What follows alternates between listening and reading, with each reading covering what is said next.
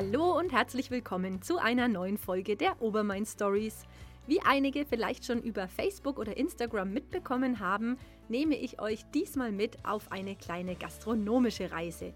Hier tut sich nämlich einiges im Landkreis und ich muss dazu sagen, dass ich in dieser Folge natürlich nicht alle Betriebe abdecken kann, die gerade eine Veränderung durchlaufen, unter neuer Führung sind oder sich neu aufstellen. Aber so einen kleinen Auszug möchte ich euch natürlich geben. Den habe ich heute auch für euch dabei und deshalb würde ich sagen, wir legen direkt mal los. Wie lässt sich eigentlich ein familiengeführter Gasthof in einem kleinen Örtchen fit für die Zukunft machen? Genau dieser Frage bin ich in Nedensdorf nachgegangen, wo Thomas Reblitz seit Anfang des Jahres den Brauereigasthof von seinem Vater übernommen hat.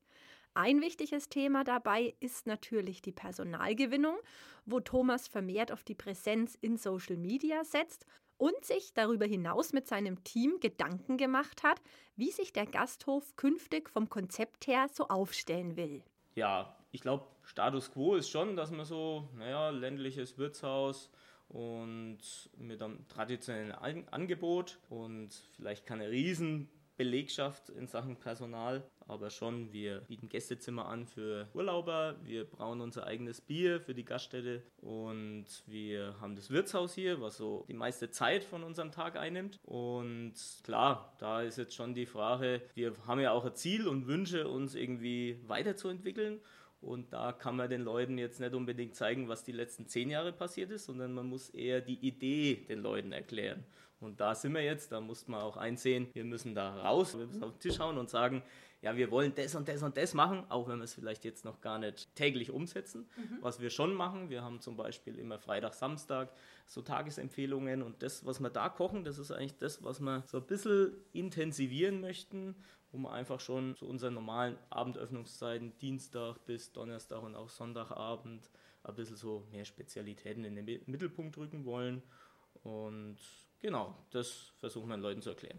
Wie das Ganze dann umgesetzt wird, auch in kulinarischer Hinsicht, hat mir Thomas ebenfalls erläutert. Wir setzen viel schon um, aber punktuell und ja, klingt immer ein wenig abgedroschen oder ein wenig idealistisch, aber diese Zusammenarbeit mit regionalen Lieferanten wollen wir ja ein bisschen fördern. Mhm. Das machen wir eigentlich schon immer. Also wir haben eine riesen Schar an regionalen Lieferanten und das ist wirklich ein großer Arbeitsaufwand, einzeln zu bestellen, einzeln da die Rücksprache, was braucht man, welche Qualitäten braucht man, die auch zu überprüfen, die beizubehalten, zu erhalten und auf den Teller zu bringen. Ganz viel Arbeit im Vergleich zu vielleicht, was weiß ich, wo in der Systemgastronomie, wo halt äh, irgendwas definiert durchgeplant ist und beibehalten äh, wird. Und da, ja, sei es Wildspezialitäten, mhm. da haben wir unseren Jäger, der in unserem Güterholzwald in Nedensdorf ähm, tätig ist und uns da sehr viel Wildfleisch auch vorbeibringen kann. Daniel Wagner aus Heret und auch andere Förster aus aus Kloster Banz. Und da halt ein bisschen zu spielen. Da gibt es auch mal einen Wildburger. Da haben wir vor ein paar Monaten mal ein Rece Wapcici gemacht. Da braten wir die Rehleber auch an, eine totale Spezialität. Natürlich gibt es den klassischen Rehbraten am Sonntag, dann gibt es mal saftiges Wildgulasch, ähm, auch unter der Woche. Und da kann man so viele Dinge machen. Rehschnitzel haben wir sogar schon gemacht, was auch super ankam. Dann, klar, die vegetarischen Sachen, die stehen dann auf der anderen Seite auch ein bisschen mehr im Mittelpunkt. Da einfach ein breiteres Angebot zu schaffen, weil schon ist ja jetzt auch noch jetzt manchmal ein bisschen so unser Defizit. Man hat vielleicht keine Riesenkarte, aber schon einige Speisen drauf. Und natürlich hängen 90 Prozent mit Fleisch zusammen. Und wenn man so überlegt, klar, die Nachfrage, die rechtfertigt das schon, diese Aufteilung. Mhm. Weil so ist das Publikum im Moment. Aber klar, wenn man das Angebot nicht verändert, dann kann man das Publikum auch nicht weiterentwickeln. Also ist die Frage, vielleicht sollten wir da allein schon das Mengenverhältnis ein bisschen aneinander anpassen, sodass äh, die vegetarische Auswahl vielfältiger wird und da auch saisonal natürlich ist ein ganz wichtiger Begriff jetzt. Natürlich sollen auch vegane Spezialitäten zunehmend den Weg auf die Speisekarte finden.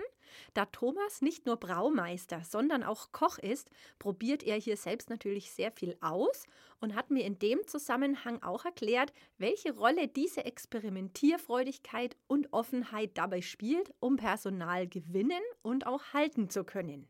Es ist ja als Koch immer die Frage, wie setze ich es um? Und es gibt ja verschiedenste Möglichkeiten, dann ein schönes Gericht zusammenzusetzen, ohne dass jetzt vielleicht man nur mit, sag ich mal, Fleischersatzprodukten und Käseersatzprodukten arbeiten muss, wobei die auch äh, legitim sind. Also da sind viele super Sachen, die man auch dann selber im Moment noch privat ausprobieren. Aber ich habe auch eine Auszubildende in der Küche, die ist selber Vegetarierin und deswegen sind wir da natürlich in täglicher Diskussion, was wir da machen könnten und wo die Reise hingehen soll. Und die macht jetzt im Sommer beispielsweise ihre Abschlussprüfung. Und da ist natürlich auch mein Ziel, ich will sie natürlich attraktiv machen, bei uns weiterzuarbeiten und ähm, dementsprechend muss man auch die Mitarbeiter abholen und mitnehmen und die müssen ihre Wünsche und ihre Ideen einbringen können und sich da auch irgendwo verwirklichen können. Und klar, dass jemand, der sich selber aus Überzeugung und Idealismus vegetarisch ähm, ernährt, dass der das auch kochen möchte.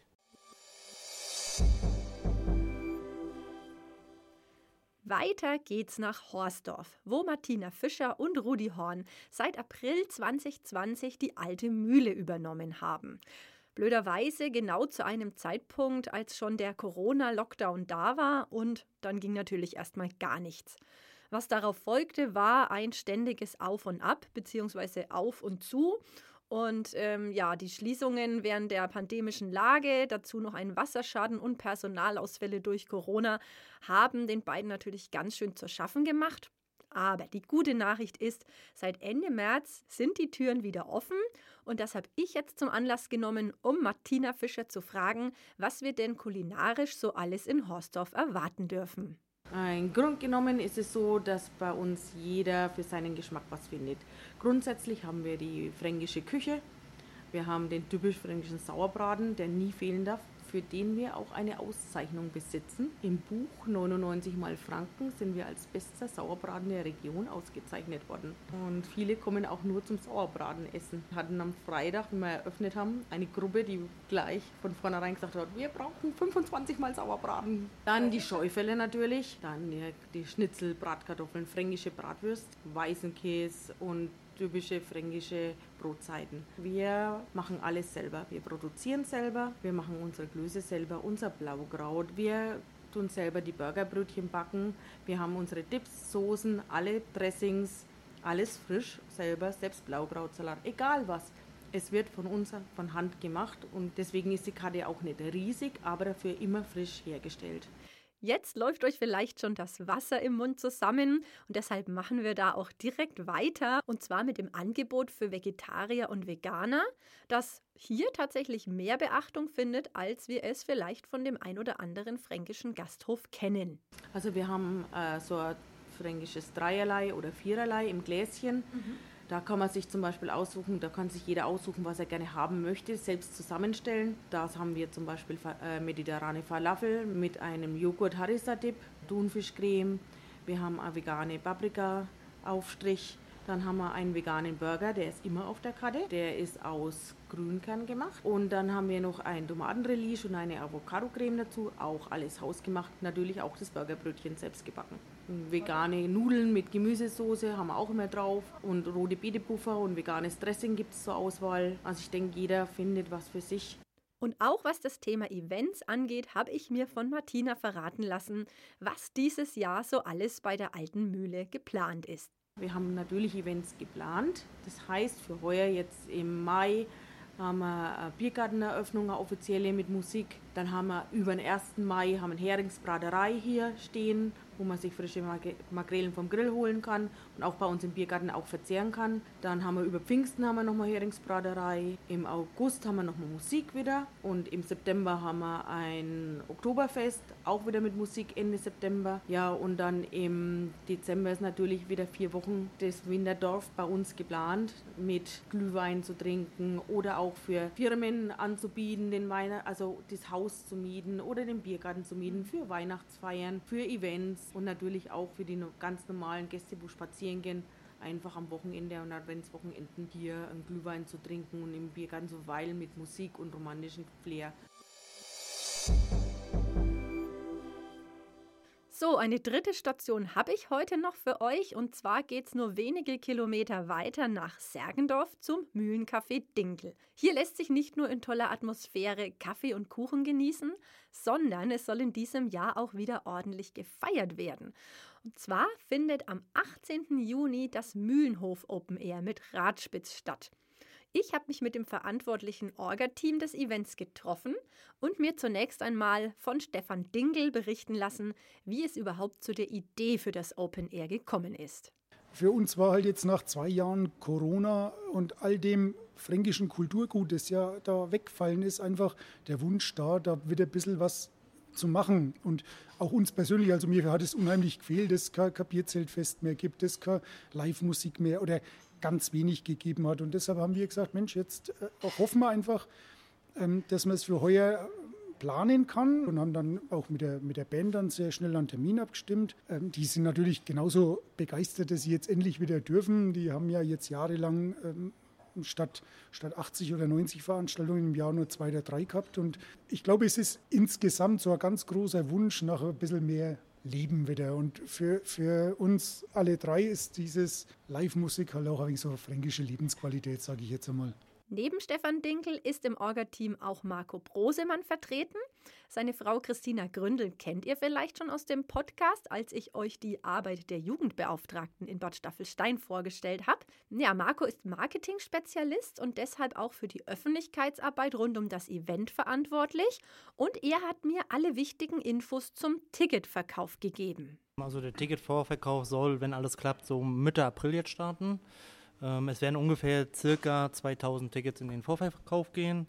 Ähm, wir planen auch äh, verschiedene Pakete, sprich äh, Geburtstagspakete anzubieten oder Mädelspakete anzubieten. Da sind wir aber aktuell noch in der Planung.